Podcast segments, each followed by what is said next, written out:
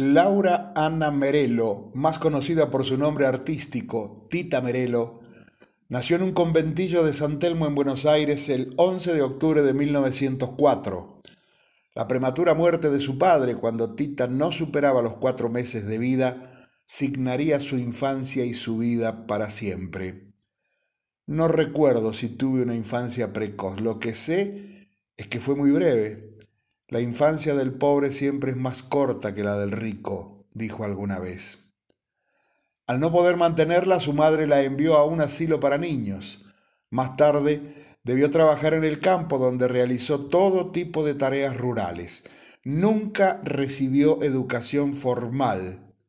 Y cuando empezó a trabajar como corista en el Teatro Avenida en 1917, todavía no sabía leer ni escribir.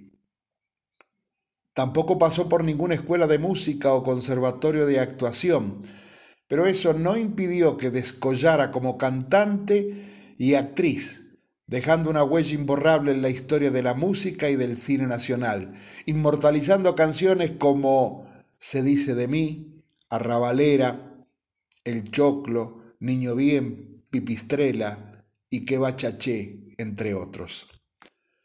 Su trayectoria cinematográfica quedó plasmada en una larga lista de películas, más de 30, entre las que se destacan Tango, Así es el tango, Filomena Marturano, Arrabalera, Los Isleros, Deshonra, Mercado de Abasto, Para Vestir Santos, La Morocha, La Madre María y tantas más.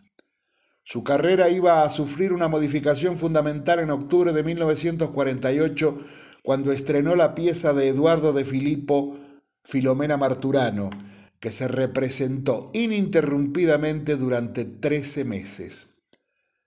Para mí fue como una reivindicación, la posibilidad de demostrar que podía ser otra cosa que la cancionista arrabalera o la actriz cómica como se me había encasillado.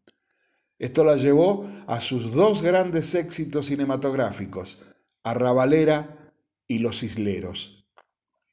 Otro hito importante de su vida fue su relación con Luis Andrini. Comenzó en 1942. Ella lo acompañó a México por películas que debía filmar Sandrini. Pero en 1948 Sandrini viaja a España por contratos y ella decide quedarse a trabajar en obras en Argentina, y eso motivó la ruptura de la pareja. Fue duro esto para ella.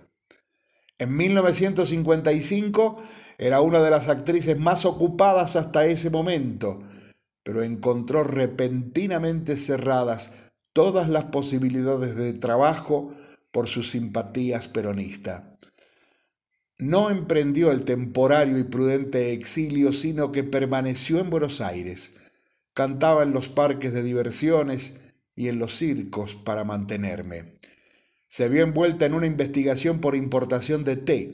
Investigaron, fue largo, pero no encontraron nada. Siempre es más difícil probar la verdad que la mentira, decía.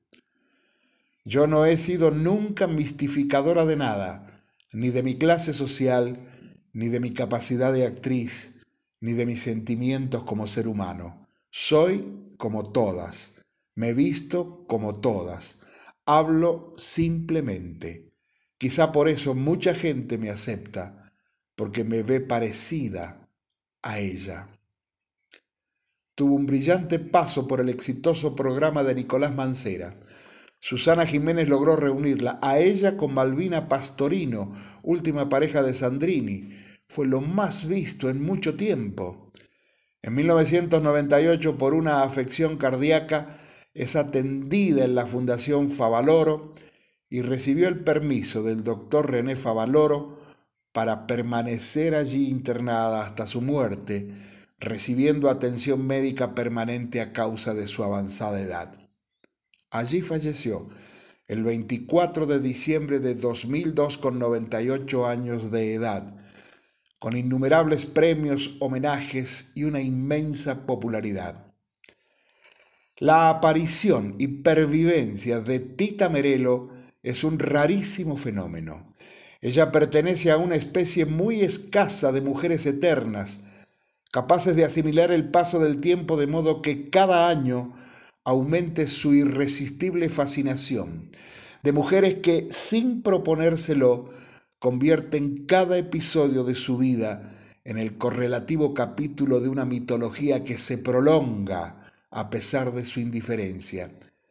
Es una raza de intérpretes que con el mismo suceso pueden transitar la pasarela de un teatro de revistas que alimentar un concierto íntegro con sus canciones o triunfar en el requerimiento dramático más difícil.